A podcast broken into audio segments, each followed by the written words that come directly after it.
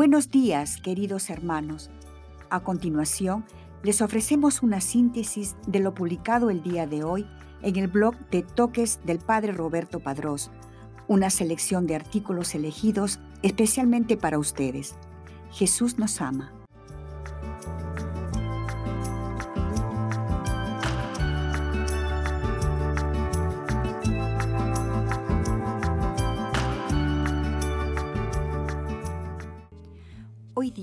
La Iglesia conmemora a San Pedro y San Pablo, solemnidad litúrgica, 29 de junio.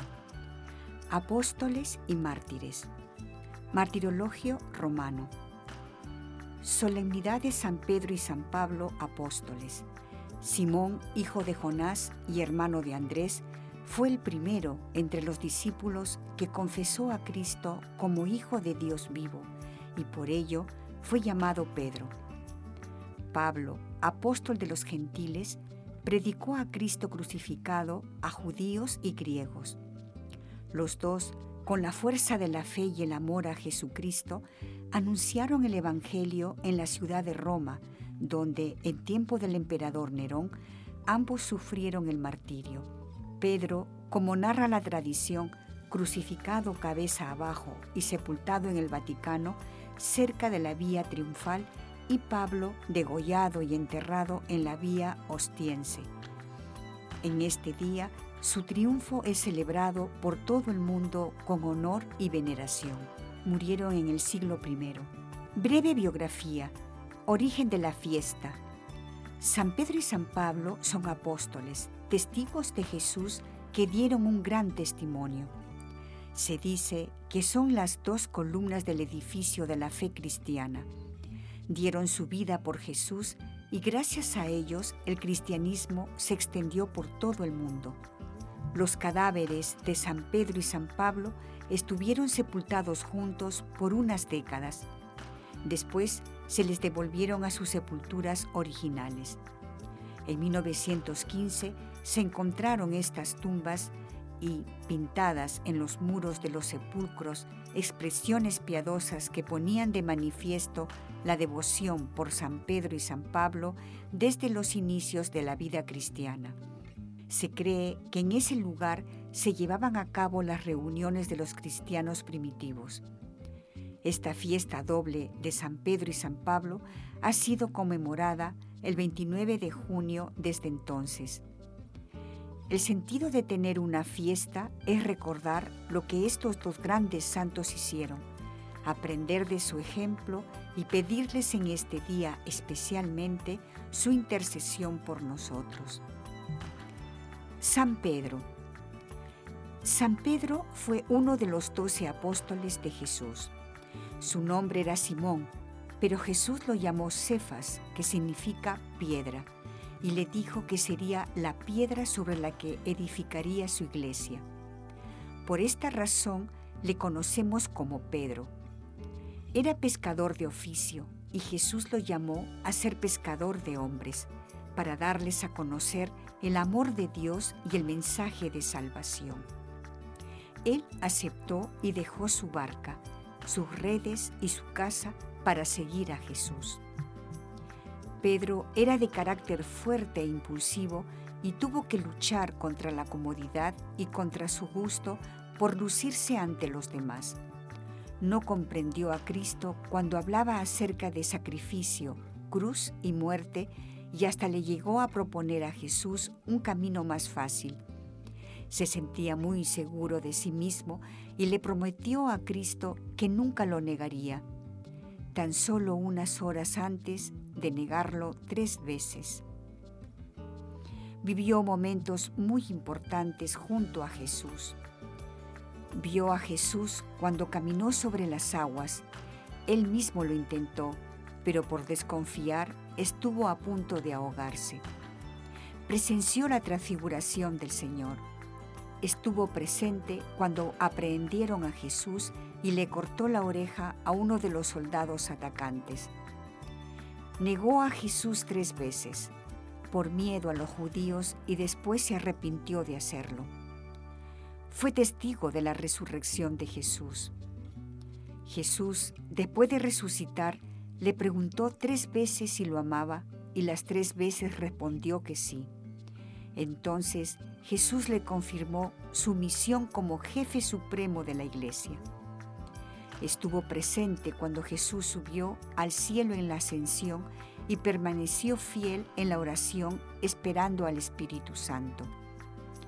Recibió al Espíritu Santo el día de Pentecostés y con la fuerza y el valor que le entregó, comenzó su predicación del mensaje de Jesús.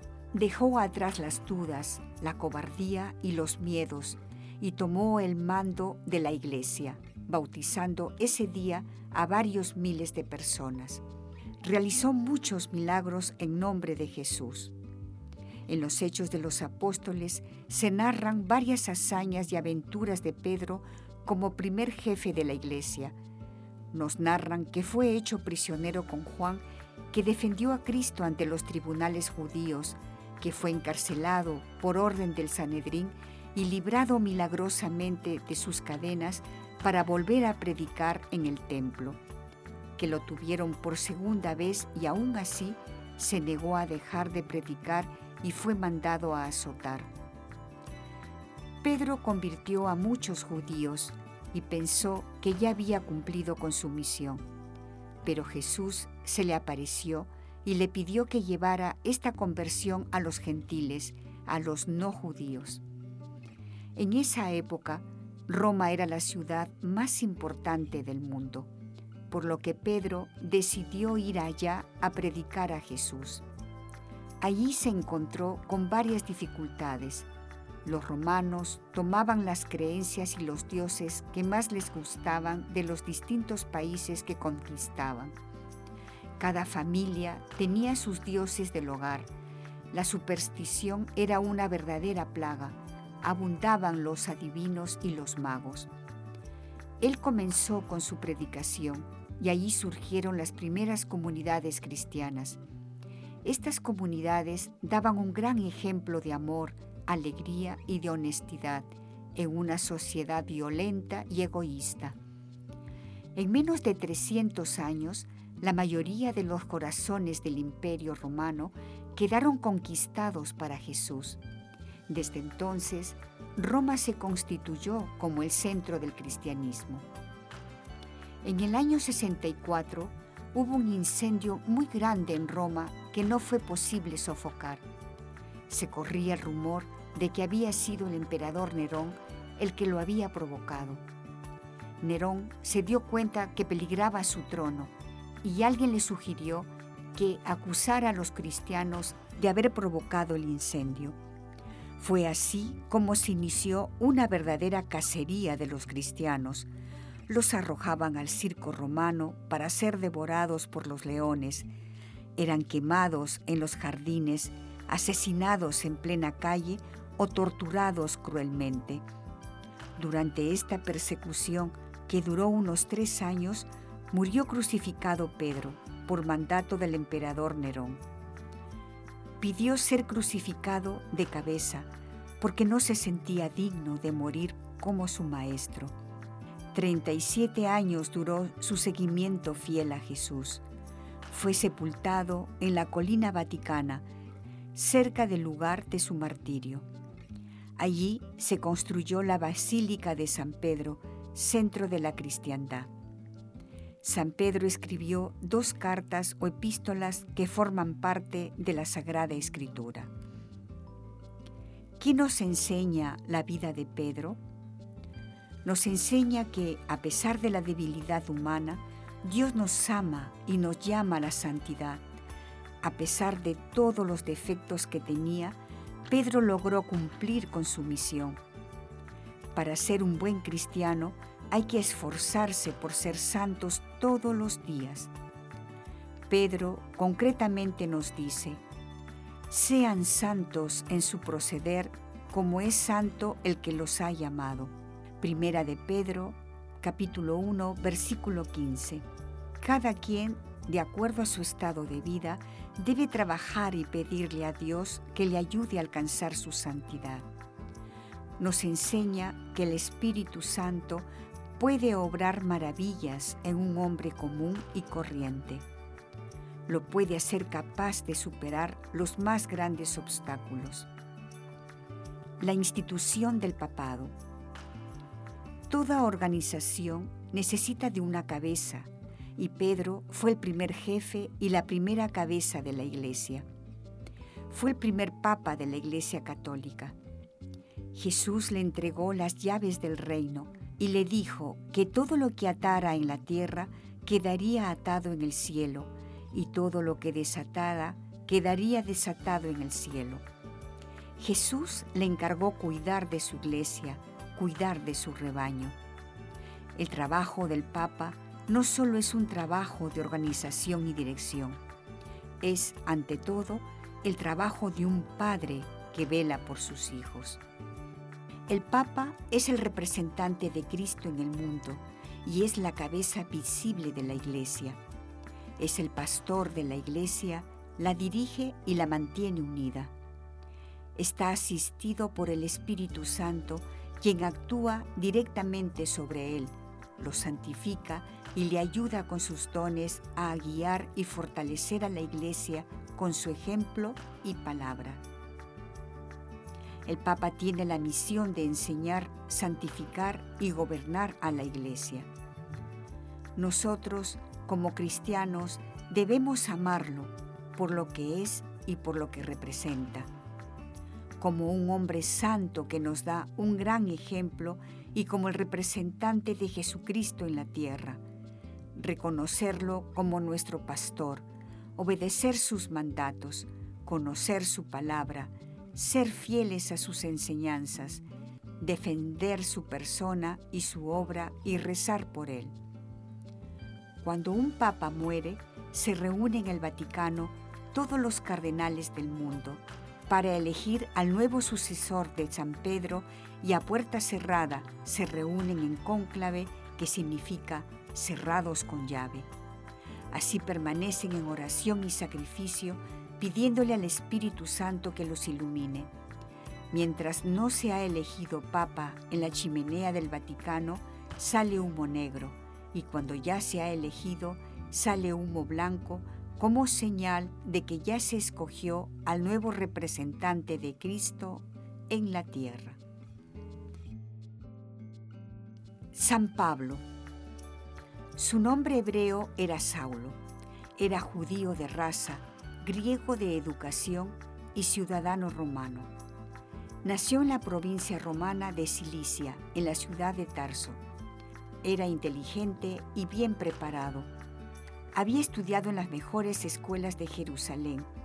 Era enemigo de la nueva religión cristiana, ya que era un fariseo muy estricto. Estaba convencido y comprometido con su fe judía. Quería dar testimonio de esta y defenderla a toda costa. Consideraba a los cristianos como una amenaza para su religión y creía que se debía acabar con ellos a cualquier costo. Se dedicó a combatir a los cristianos quienes tenían razones para temerle. Los jefes del Sanedrín de Jerusalén le encargaron que apresara a los cristianos de la ciudad de Damasco. En el camino a Damasco se le apareció Jesús en medio de un gran resplandor. Cayó en tierra y oyó una voz que le decía, Saulo, Saulo, ¿por qué me persigues? Hechos de los Apóstoles, capítulo 9, versículos de 1 al 9 y del 20 al 22. Con esta frase, Pablo comprendió que Jesús era verdaderamente Hijo de Dios y que al perseguir a los cristianos, perseguía al mismo Cristo que vivía en cada cristiano. Después de este acontecimiento, Saulo se levantó del suelo y aunque tenía los ojos abiertos, no veía nada. Lo llevaron a Damasco y pasó tres días sin comer ni beber. Ahí Ananías, obedeciendo a Jesús, hizo que Saulo recobrara la vista se levantara y fuera bautizado. Tomó alimento y se sintió con fuerzas. Estuvo algunos días con los discípulos de Damasco y después empezó a predicar a favor de Jesús, diciendo que era el Hijo de Dios. Saulo se cambió el nombre por Pablo. Fue a Jerusalén para ponerse a la orden de San Pedro. La conversión de Pablo fue total y es el más grande apóstol que la iglesia ha tenido. Fue el apóstol de los gentiles, ya que llevó el Evangelio a todos los hombres, no solo al pueblo judío. Comprendió muy bien el significado de ser apóstol y de hacer apostolado a favor del mensaje de Jesús. Fue fiel al llamado que Jesús le hizo en el camino a Damasco. Llevó el Evangelio por todo el mundo mediterráneo. Su labor no fue fácil. Por un lado, los cristianos desconfiaban de él por su fama de gran perseguidor de las comunidades cristianas. Los judíos, por su parte, le tenían coraje por cambiarse de bando. En varias ocasiones se tuvo que esconder y huir del lugar donde estaba porque su vida peligraba. Realizó cuatro grandes viajes apostólicos para llevar a todos los hombres el mensaje de salvación, creando nuevas comunidades cristianas en los lugares por los que pasaba y enseñando y apoyando las comunidades ya existentes escribió 14 cartas o epístolas que forman parte de la Sagrada Escritura. Al igual que Pedro, fue martirizado en Roma. Le cortaron la cabeza con una espada, pues, como era ciudadano romano, no podían condenarlo a morir en una cruz, ya que era una muerte reservada para los esclavos. ¿Qué nos enseña la vida de San Pablo? nos enseña la importancia de la labor apostólica de los cristianos. Todos los cristianos debemos ser apóstoles, anunciar a Cristo comunicando su mensaje con la palabra y el ejemplo, cada una en el lugar donde vivía y de diferentes maneras.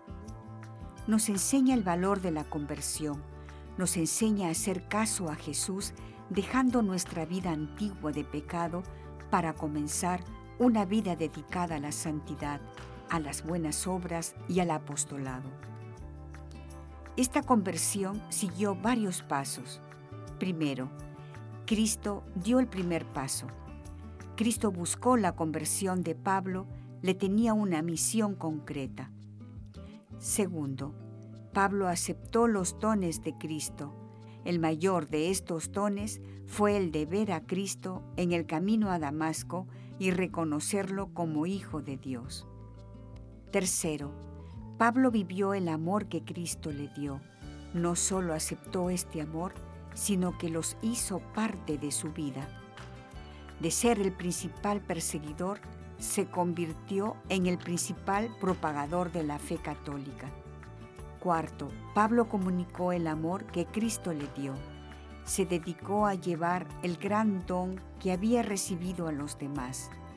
Su vida fue un constante ir y venir, fundando comunidades cristianas, llevando el Evangelio y animando con sus cartas a los nuevos cristianos en común acuerdo con San Pedro. Estos mismos pasos son lo que Cristo utiliza en cada uno de los cristianos nosotros podemos dar una respuesta personal a este llamado, así como lo hizo Pablo con su época y con las circunstancias de la vida, así cada uno de nosotros hoy puede dar una respuesta al llamado de Jesús.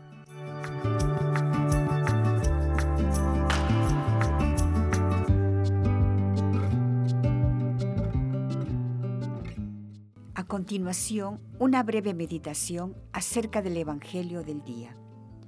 Dios cree en ti. Santo Evangelio según San Mateo, capítulo 16, versículos del 13 al 19. Lunes de San Pedro y San Pablo. En el nombre del Padre, y del Hijo, y del Espíritu Santo. Amén. Cristo, Rey nuestro, venga a tu reino Oración preparatoria. Señor Jesús, te pido que te hagas presente en mi vida y de forma especial en este momento por Jesús. Ayúdame a escuchar tu palabra, a interiorizar tu mensaje y a predicar tus enseñanzas con el ejemplo de mi vida cristiana, para ser así un fiel colaborador en la extensión de tu reino. Amén. Evangelio del día, del Santo Evangelio según San Mateo capítulo 16 versículos del 13 al 39. En aquel tiempo, cuando llegó Jesús a la región de Cesarea de Filipo, hizo esta pregunta a sus discípulos. ¿Quién dice la gente que es el Hijo del Hombre? Ellos le respondieron, unos dicen que eres Juan el Bautista, otros que Elías, otros que Jeremías o algunos de los profetas. Luego les preguntó, ¿y ustedes, quién dicen que soy yo? Simón Pedro tomó la palabra y le dijo, Tú eres el Mesías, el Hijo de Dios vivo. Jesús le dijo entonces, Dichoso tú, Simón, hijo de Juan, porque esto no te lo ha revelado ningún hombre, sino mi Padre, que está en los cielos. Y yo te digo a ti que tú eres Pedro, y sobre estas piedras edificaré mi iglesia. Los poderes del infierno no prevalecerán sobre ella. Yo te daré las llaves del reino de los cielos. Todo lo que ates en la tierra quedará atado en el cielo, y todo lo que desates en la tierra quedará desatado en los cielos. Palabra del Señor. Gloria a ti, Señor Jesús. Medita lo que Dios te dice en el Evangelio. Puede que alguna vez en la oración nos cuestionemos quién es Jesucristo para cada uno de nosotros, pero es aún más importante que eso descubrir quién soy yo para Jesucristo. En una ocasión, durante un día de misiones en la ciudad de New York, uno de los misioneros, deseoso de evangelizar, se acercó a un joven que cruzaba por allí para invitarlo a detenerse por un momento y hacer una pequeña oración. El joven escuchó al misionero y respondió, No, gracias, yo no creo en Dios. El misionero lo miró con tranquilidad y le dijo, No, pero Dios cree en ti. Esta fue probablemente la experiencia de San Pablo en el momento de su conversión y la de San Pedro en este pasaje del Evangelio. Su respuesta al Señor no fue más que una consecuencia de la profunda experiencia de la confianza y el amor de Dios. Por eso el Señor lo llamó dichoso, porque había aceptado en su vida el hecho de que Él era su Salvador hermano y Dios. Cuando no solo nuestros labios, sino también nuestro corazón logra decir, tú eres el Mesías, el Hijo de Dios, es porque hemos comprendido la responsabilidad y misión particular que Dios nos ha dado en esta tierra y la certeza de que los poderes del infierno no prevalecerán sobre ella. Los santos Pedro y Pablo que celebramos hoy en los íconos se representan a veces sosteniendo el edificio de la iglesia. Esto nos recuerda las palabras del Evangelio de hoy, en las que Jesús le dice a Pedro, Tú eres Pedro y sobre esta piedra edificaré mi iglesia. Es la primera vez que Jesús pronuncia la palabra iglesia, pero más que en el sustantivo, me gustaría invitaros a pensar en el adjetivo, que es un posesivo, mía, mi iglesia. Jesús no habla de la iglesia como una realidad exterior, sino que expresa el gran amor que tiene por ella, mi iglesia. Quiere a la iglesia, a nosotros. San Pablo escribe, Cristo amó a la iglesia y se entregó por ella es decir, explica el apóstol, Jesús ama a la iglesia como su esposa. Para el Señor no somos un grupo de creyentes o una organización religiosa, somos su esposa.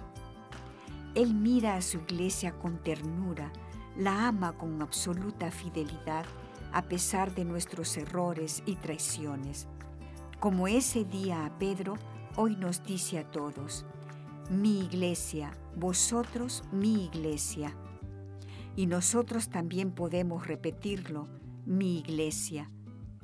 No lo decimos con un sentido de pertenencia exclusiva, sino con un amor inclusivo, no para diferenciarnos de los demás, sino para aprender la belleza de estar con los demás, porque Jesús nos quiere unidos y abiertos. Homilía de Su Santidad Francisco, 29 de junio de 2019. Diálogo con Cristo.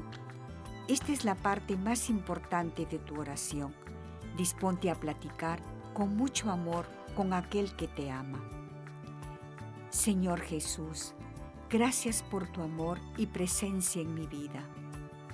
Quiero ser tu testigo y demostrar con mi vida que estoy convencido de que tú eres el Mesías, el Hijo de Dios.